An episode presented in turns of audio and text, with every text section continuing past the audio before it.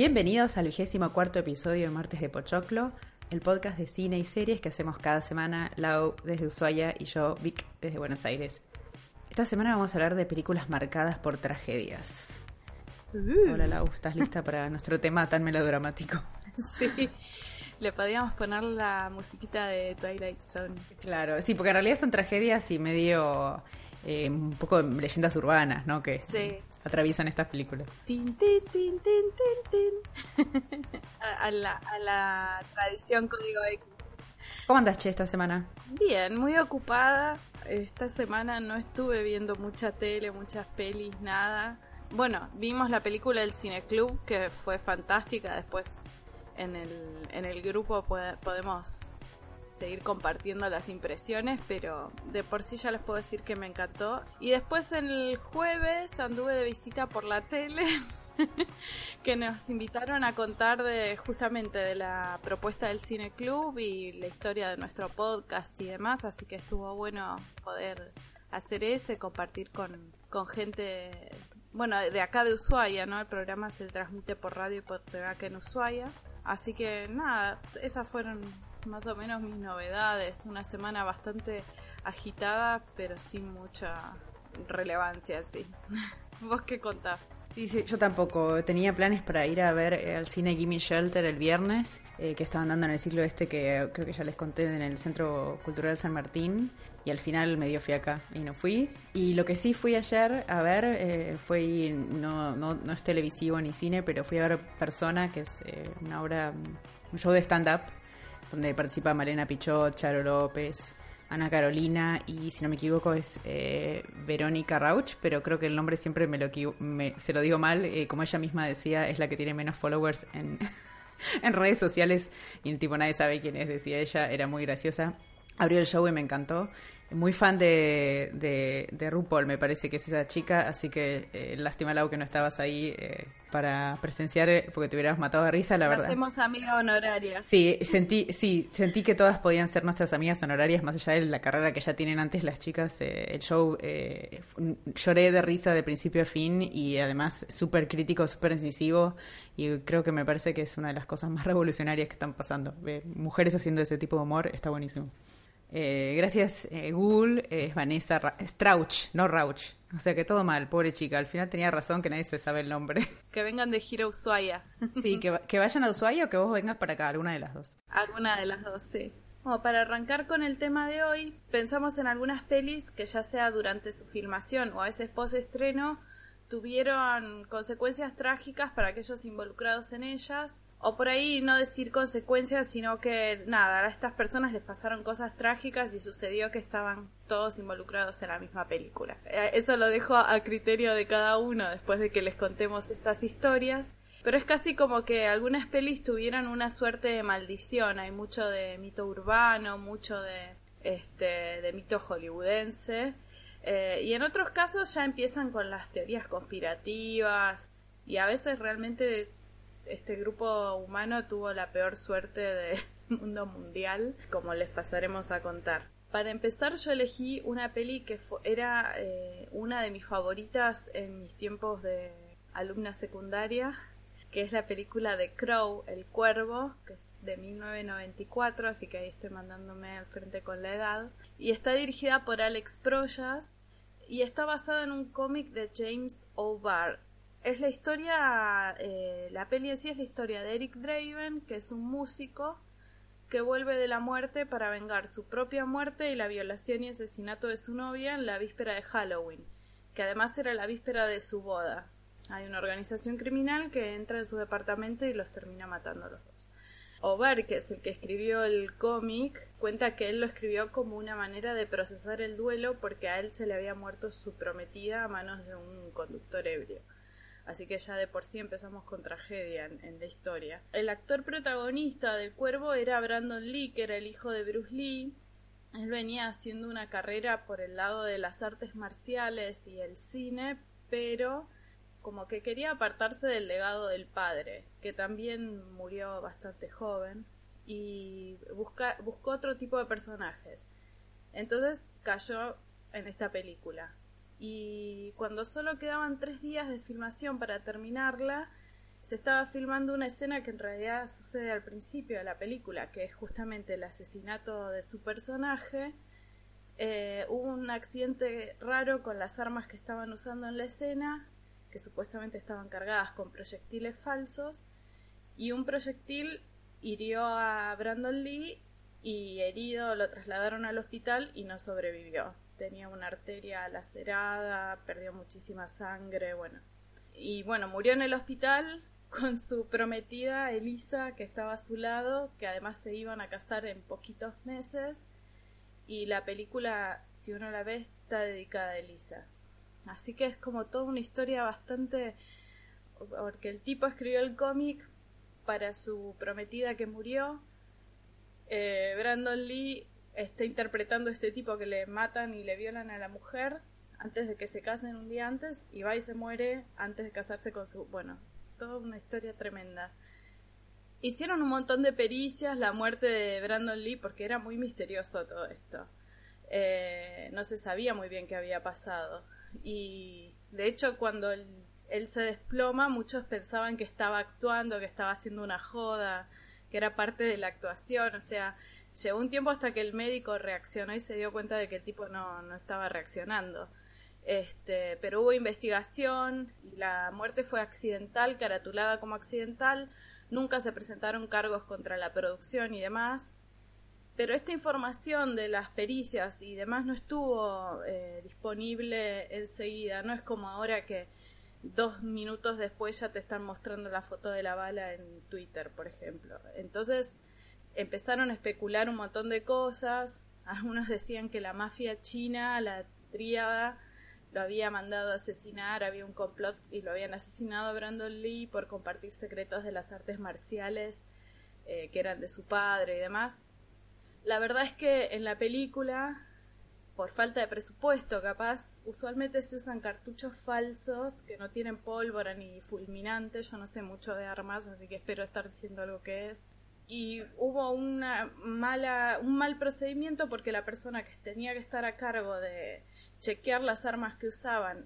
Lo despidieron por falta de presupuesto y el que lo chequeó no sabía cómo hacerlo y bueno, cuando dispararon terminó explotando una bala incrustándose en Brandon Lee.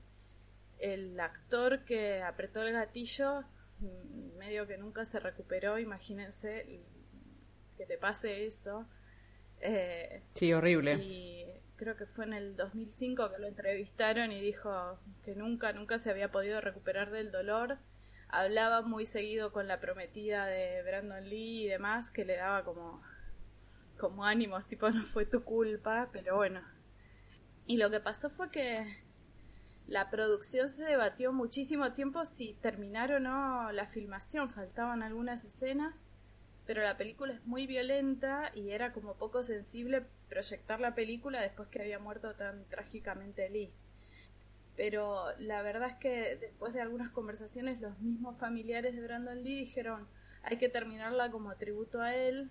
En el papel él estaba brillante, la película es súper interesante, estéticamente interesante. Está situada en Detroit, que parece más oscuro que, que Ciudad Gótica más o menos.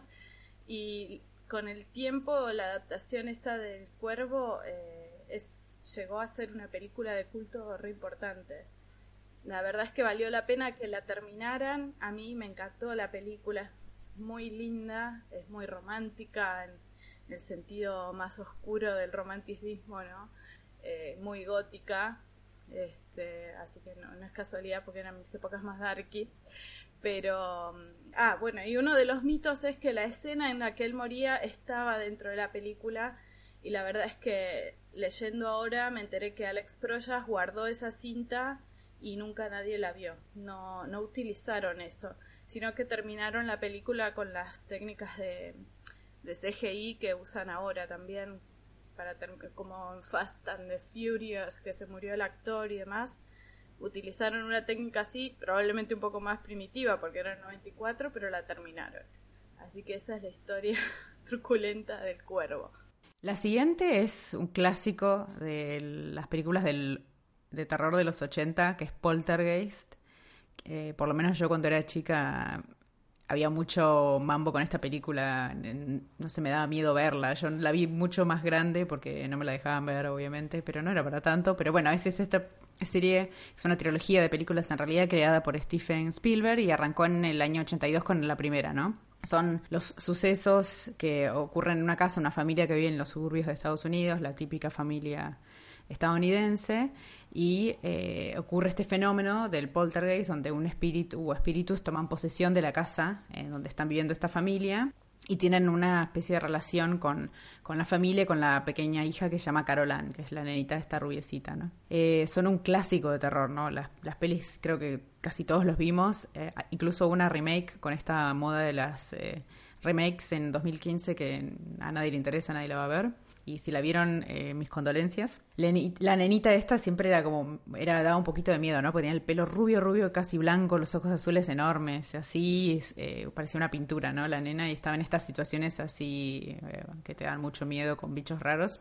Y esta película no solo da miedo a la película en sí, sino también, obviamente, como todas las películas de, esta, de este episodio, tiene la supuesta maldición que anda persiguiendo a los que participaron de la saga, ¿no?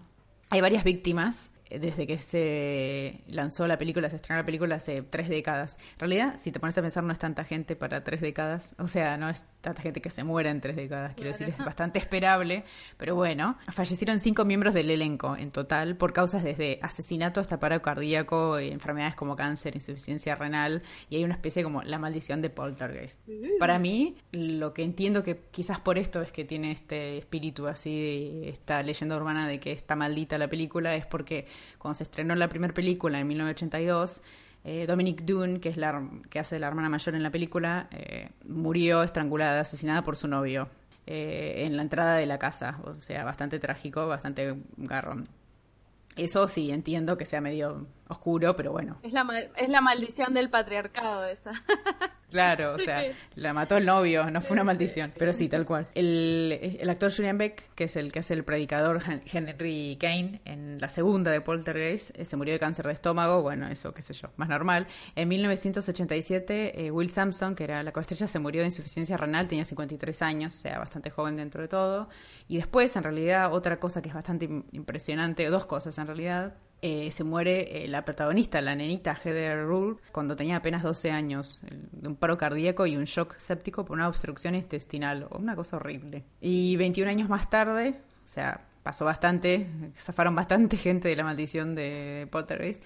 Lou Perryman fue asesinado por un ex convicto que eh, acaba de salir de la cárcel. El rumor dice que en la primera película se usaron esqueletos reales, no de utilería, entonces ese era uno de, las de los rumores que andan dando vuelta, que es por eso que, está todo mal con Poltergeist. Más allá de esto, igual la pueden ver eh, y creo que no les va a pasar nada. No, aparentemente no es para la gente que lo mira, sino es para la gente que participó, así que Claro, sí, yo la vi y a mí, a mí me dio muchísimo miedo, pero está muy buena la peli. A mí me gusta, como peli de terror, es una de las que puedo recomendar.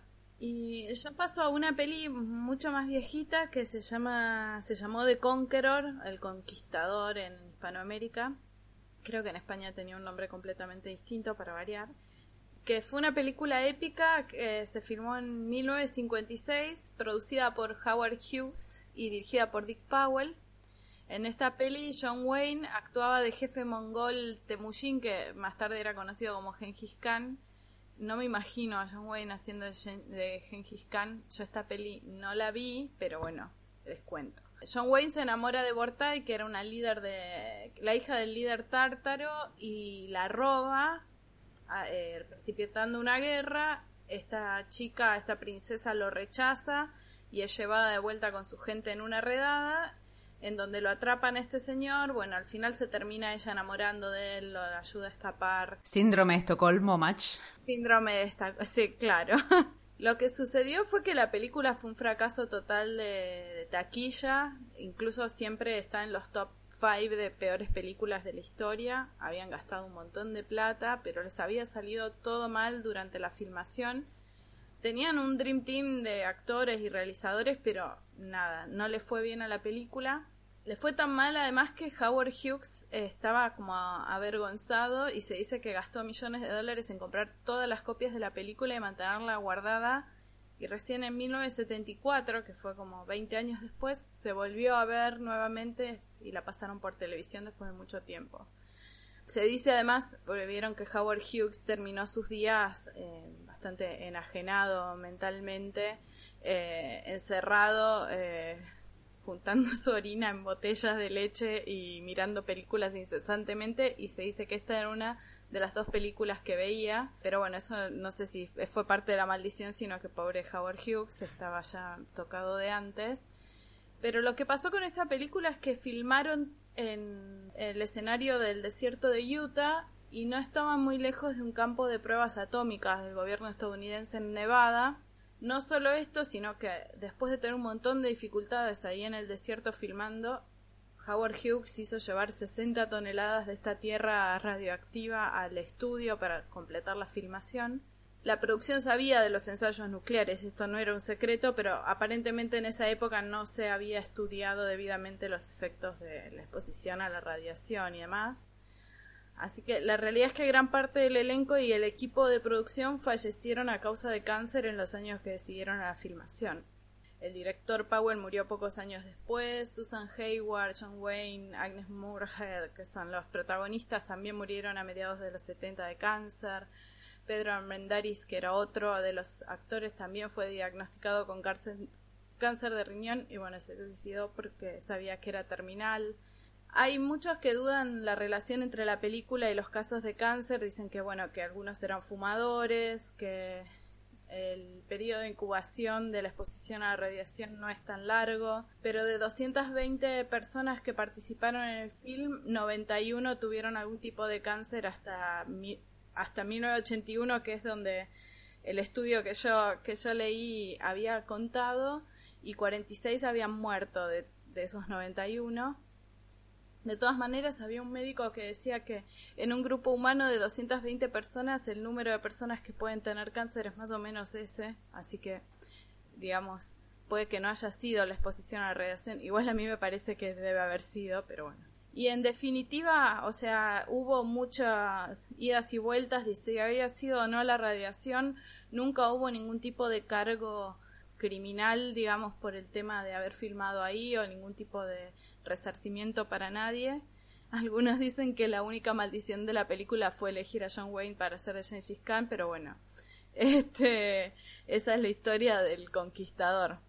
La siguiente en la lista es otro clásico del cine de terror, el bebé Rosemary, eh, en, eh, en Hispanoamérica se llamó así, en España La Semilla del Diablo, que es un nombre que es mucho, me parece mejor para esta película. Es un drama de terror de 1968 escrita, eh, escrito y dirigido por Roman Polanski y protagonizado por la genial, está genial ahí Mia Farrow, con John Cassavetes, Ruth Gordon, Sidney Blackmer, Maurice Evans y Ralph Bellamy, que son los principales, ¿no?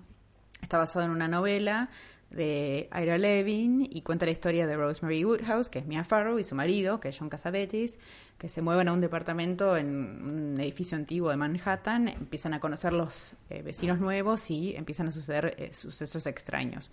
Y hay un culto satánico que juega un papel importante en la trama. La película le fue bastante bien, obtuvo un Oscar, eh, por ejemplo, Ruth Gordon como mejor actriz de reparto, nominación al mejor guion, y digamos, ya es un parte de la cultura popular y además está preservada en el, en el Archivo Nacional del Cine, eh, me imagino que de Estados Unidos, eh, en 2014, pues ya es un legado cultural, ¿no? Está ahí guardadita. Pero no es por eso que queremos hablar de la película, ¿no? Nosotros queremos hablar más del, del chusmerío y las leyendas urbanas y demás. El problema es lo que le pasó a varios miembros del equipo, ¿no? Por ejemplo, el productor William Castle, él cuenta en su autobiografía que recibió montones de cartas eh, de odio y de repudio por haber realizado esta película de Polanski.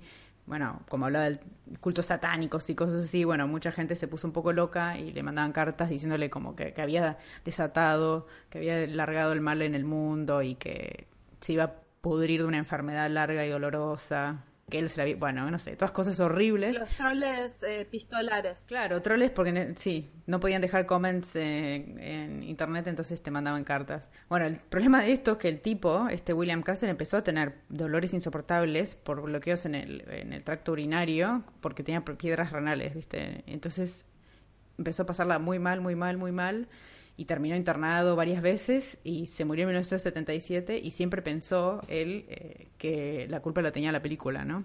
El compositor de la banda sonora, por ejemplo, Christoph Comeda, que es eh, el clásico este de la canción de cuna de Rosemary, ¿no? Falleció unos meses eh, después de que la película se estrenara, era muy jovencito, tenía 38 años, bueno, jovencito no digamos, pero era joven. Sí. El motivo de su muerte, hemorragia cerebral, que es la misma causa de muerte del amigo Rosemary Hutch en la película. Enseguida, bueno, la gente empezó a decir o a, ¿no? Bueno, y acá estamos nosotros también diciendo o a. Bueno, la tragedia más grande, sin embargo, en realidad es la tremenda tragedia que sufrió Polanski, más allá de sus famas y demás sucesos, cuando terminó eh, la filmación, estaba en Europa trabajando en otra película y la familia Manson, este famoso hecho, entró a la casa donde estaba la mujer de Polanski, Sharon Tate, embarazadísima de ocho meses, estaba con algunos amigos cenando y llegó la familia Manson y los asesinaron de puñaladas a todos los presentes, dejaron mensajes satánicos escritos en sangre. Y bueno, eh, ellos decían que había mensajes en el álbum blanco de los Beatles eh, que había descifrado el líder Charles Manson y esos mensajes los habían llevado a cometer este, este acto terrible. Sí, no, es, bueno, este es uno de los hechos más famosos, de, de los crímenes más famosos de Hollywood, además de dentro de lo que es el terror y demás, hay gente que después ha alquilado la casa para filmar o para grabar discos y demás porque tiene ya esa fama y sí. Nada, no me acuerdo ahora Cielo Drive, no me acuerdo el número, pero es una casa re famosa. Creo que Marilyn Manson la alquiló para vivir ahí también, bueno, ese tipo de, gente. Pero bueno, pasando a otra peli, em, que es eh, Rebel Without a Cause, eh, Rebelde sin causa, también un film de, eh, estoy hablando de los viejitos, de 1955, Estuvo dirigido por Nicolas Rey y protagonizado por James Dean, Natalie Wood y Sal Mineo.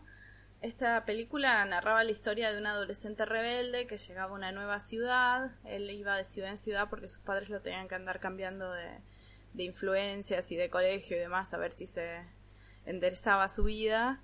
Y bueno, en esta nueva ciudad conoce una chica que le despierta un montón de sentimientos. También tiene a este amigo que, que lo ve como un mentor y que muchos dicen, bueno, es una de las primeras representaciones de un homosexual así bastante franca, pero no se dice, digamos. Eh, y nada, trata de la juventud en los 50, la relación, la brecha generacional entre padres e hijos, el estilo de vida decadente, etcétera, etcétera. Y James Dean se convirtió en un icono generacional con esta película. El tema es que mm, en sí la película, digamos, durante la película no sucedió ninguna tragedia, pero estos tres protagonistas que fueron grandes estrellas, ninguno llegó a los 50. Un mes antes de que se estrenara la película, James Dean murió a los 24 años en este famoso accidente automovilístico. A él le gustaba la velocidad, iba en su Porsche a una carrera en California. Porsche, Porsche, como decían en Friends. Porsche. Cuando un conductor, Porsche, cuando un conductor agarró mal una curva y pactó su vehículo y él murió en cuestión de minutos. Y ahí nació la leyenda, como quien diría lo obvio, pero em, lo que sucedió además que James Dean ese año fue el único actor que fue nominado póstumamente al Oscar por dos actuaciones diferentes, fueron el film Gigante y el otro que es Al Este del Edén. Eh, no llegó a, a, a ver prácticamente ninguno de estos films quedó inmortalizado a los 24 años y nunca envejeció. Por otra parte, el que hacía de su amigo, que era este señor Salminio, fue apuñalado cuando volvía a su casa eh, de un ensayo en 1976. Es peligroso andar por la calle en Hollywood, aparentemente, por lo que venimos contando de las películas anteriores ni manejar ni, ni volver caminando a casa, así que no sé. La casa que en Los Ángeles la gente está todo, nadie, nadie camina y están todos en autos, o sea que es muy probable que mueras en un accidente de tránsito y que si estés caminando un asesino serial te mate, así que por las dudas no hay que hacerlo. Sí, a Salminio lo... el hombre que, que lo apuñaló confesó el asesinato, o sea, confesó que lo había asesinado, pero nunca dijo por qué y a, a Minion no le habían robado el, dinero, estaba todo intacto, no había aparentemente ninguna conexión personal entre ellos, así que aparentemente fue un asesinato absolutamente random. Como Mineo se, se declaró bisexual abiertamente en una época en que era muy raro que una persona lo hiciera, muchos conectaban su asesinato con su con, condición sexual, pero no lo sabemos, o sea, si era algún amante con el que tuvo algún no sé. Este y finalmente Natalie Wood, esta es otro, otra de las de los mitos o leyendas o y True Hollywood Stories así famosas. Eh, Natalie Wood estaba filmando con Christopher Walken la película eh, Brainstorm en California y decidieron tomarse un descanso de la filmación en la isla Catalina con el esposo de ella que era Robert Wagner y la noche después de Acción de Gracias, mientras estaban en el yate de Wagner, Natalie desapareció de su dormitorio durante la noche y recién la encontraron al día siguiente ahogada en, a unos cuantos kilómetros de donde estaba el, yate. Aparentemente eh, ella había tomado varias copas de vino y estaba tomando algún tipo de relajante muscular y cuando se levantó quiso ajustar un cabo de la embarcación y cayó al océano. Pero eh, la hermana de ella, muchos años después, en 2011, hizo reabrir el caso porque ella sospechaba que la habían matado y se sabe que esa noche ella discutió con el marido y que varios de los moretones que tenía en el cuerpo eran previos a su muerte por el ahogamiento, así que reabrieron, le agregaron un montón de páginas al informe de autopsia, pero Wagner nunca fue, nunca tuvo ningún cargo, digamos, por esto y no se pudo comprobar, así que quedó sin resolver. La próxima peli de la que vamos a hablar es The Twilight Zone, The Movie. En Argentina se llamó Al filo de la realidad, es una película del 83. Eh, producida por, de nuevo aparece acá Steven Spielberg, nos vamos a ahorrar las conclusiones sobre Steven Spielberg hasta el final. Eh, como una versión, es una versión de la, de la serie, esta famosa de los años 50, La Dimensión Desconocida, y, era una versión para el cine, ¿no? Eh, la serie esta de Twilight Zone la había creado Rod Serling, ¿no? Y la película está protagonizada por Dan Aykroyd, Albert Brooks, Vic Morrow, Scatman Crothers y John Lithgow. No estamos hablando, la otra vez hablamos de él también. La película eh, hace una versión, digamos, de tres episodios clásicos de la serie e incluye una historia original, ¿no? Eh, John Landis dirigió el prólogo y el primer episodio, Spielberg el segundo, Joe Dante el tercero y George Miller el cuarto y el último, o sea, super directores. La película se hizo muy conocida por el accidente de helicóptero que tuvo eh, el lugar cuando estaban filmando, Vic Morrow y dos niños vietnamitas que habían contratado ilegalmente para trabajar fallecieron durante el rodaje del episodio que dirigía eh, Landis, ¿no? Que, si no me equivoco, era el primero. Eh, las hubo explosiones que causaron que el, piloto perdiera el control del helicóptero, empezó a volar muy bajo y se estrelló. Esto es bastante asqueroso, así que si están tomando algo, les pido disculpas. Las hélices decapitaron a Morrow y a uno de los niños, a Lee, y el otro niño, Chen, murió aplastado. Divino. Las acciones legales eh, contra los responsables del film duraron una década, estuvieron ahí en los juzgados peleándose y lo bueno fue que cambiaron las, eh, las leyes, las regulaciones, o sea, las leyes que regulaban el trabajo infantil en los rodajes durante, las durante la noche y durante las escenas de efectos especiales donde podía haber algún riesgo para ellos. Así que algo positivo salió de eso. Y también durante mucho, muchos años, las películas de Hollywood se evitó el uso de, de escenas con helicópteros porque obviamente generó un gasto de plata todo esto en los juzgados que los estudios preferían ahorrarse. Hasta que por suerte en los 90 el uso de imágenes creadas por computadoras y los efectos especiales digitales permitieron que volviera a hacerse uso de este tipo de escenas con helicópteros porque era eh, obviamente más fácil, nadie se iba a lastimar. También el accidente terminó con la, la amistad entre Landis y Spielberg. No queremos decirlo, pero parece que Spielberg es Jetta. Lo dije. El amigo piedra, pobre, pobre Spielberg. Para finalizar, creo que es uno de los más eh, icónicos de, los films malditos, que es eh, The Exorcist, El Exorcista, que es esta peli del 73 dirigida por William Friedkin, que fue adaptada por William Peter Blatty de su propia novela del 71, en la que contaba los sucesos de un exorcismo de un chico. En la peli actúan Ellen Burstyn, Linda Blair, Max von Sydow y Jason Miller. La película trata de la posesión demoníaca de una niña de 12 años, que es Linda Blair, y los intentos llevados a cabo por su madre, que es Ellen Burstyn, de recuperarla a través del exorcismo que llevan a cabo dos sacerdotes. El Exorcista fue la primera película de horror nominada a un Oscar en la categoría de mejor película, que es una, una categoría que se olvida mucho de este género. Y al igual de que Poltergeist y Rosemary Baby está en el ranking de las mejores y más clásicas películas del género y también está conservada en el, en el Registro Nacional del Cine. Y lo que pasó con la película fue que para empezar la filmación se tuvo que demorar varias semanas porque el set que iban a utilizar se incendió y fue destruido casi completamente excepto justo el cuarto donde iba a ocurrir el exorcismo y la posesión. Eh, el incendio en sí no fue tan misterioso, parece que una paloma pisó un cable, no sé, pasó algo así, un chispazo y se prendió fuego todo que era de madera. Este, pero bueno, también hubo un carpintero que perdió los dedos armando la utilería que iban a usar en la película.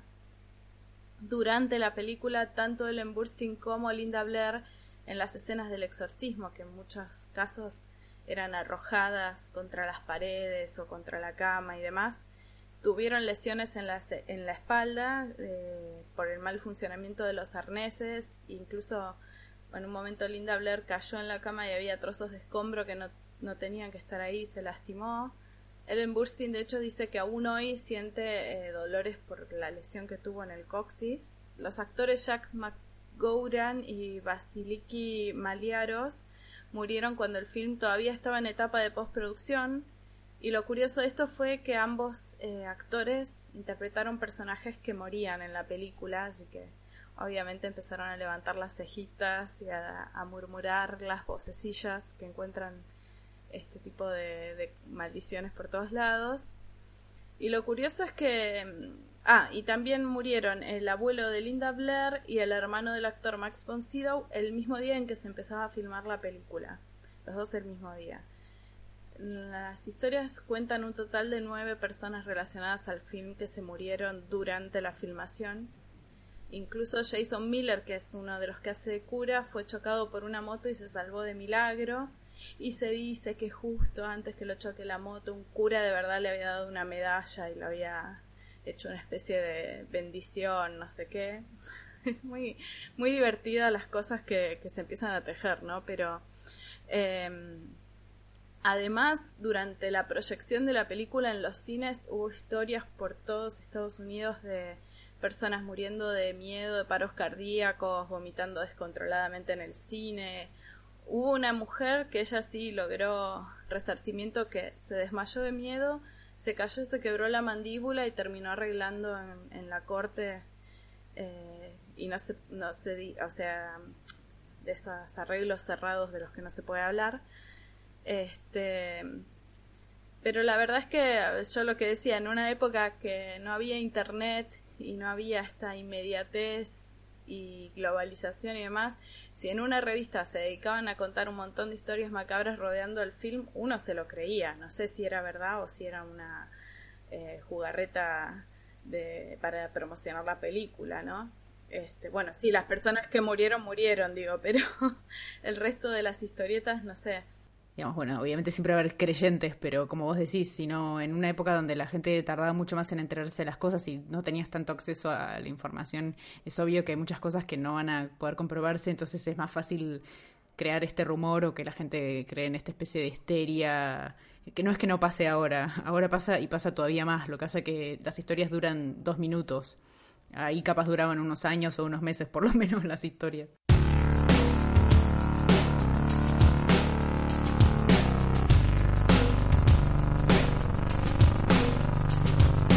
La película de la semana de Cineclub, de Martes Pochoclo, es una película con un nombre largo que voy a cortar, que es Jean Dillman, dirigida por Chantal Lackerman. Es una película de 1975. ¿Cómo hacen para unirse al Cineclub? Nos mandan un mensaje, comentan alguna publicación de Facebook. Es eh, nuestra página de Facebook, Martes de Pochoclo. Nuestro correo electrónico, martesdepochoclo.gmail.com y nuestro Twitter es martespochoclo, sin el D. Eh, ahí nos pueden mandar, hacer llegar algún mensaje o algo para que las unamos, los unamos al Cineclub Club donde estamos viendo juntos una película dirigida por Mujer por Semana. Esta semana le toca a Lau armar la lista de Spotify con canciones de músicos con mala suerte, suertes trágicas, vidas trágicas, algunos que vendieron el alma al diablo y muchos del club de los eh, malditos 27. Nos despedimos del vigésimo cuarto episodio, dándoles las gracias a Noel Walls por la gráfica de Martes de Pochoclo y a Lee Roseberg por nuestras cortinas musicales. Le enviamos saludos especiales a Faba, que resultó ser groupie de Hendler, igual que nuestra Vic. También a la directora eh, Rachel Lang, que nos cedió sus películas, entre ellas, eh, no sé si se dice Baden Baden o Baden Baden, no sé, eh, para el Cine Club y estamos en proceso de subtitularlas al español, así que en, un futuro las vamos a poder compartir en el Cine Club. También le mandamos un beso a Anita, que se puso nostálgica de cuando se comió las uñas mirando The Game y nos dejó un mensajito. Por último, agradecemos nuevamente a Sofía Oviedo y a Nati Caso que me invitaron a contar la propuesta del Cine Club y la historia Martes de Pochoclo en su programa Desde Estudio, que sale en FM Centro a 100.7 y en TV2 de acá de Ushuaia. Y nos despedimos con una canción de The Cure llamada Burn, que está en el soundtrack de The Crow, que se lo super recomiendo. Esperamos que su semana sea mejor con Pochoclo. Hasta la próxima. Chau, chau.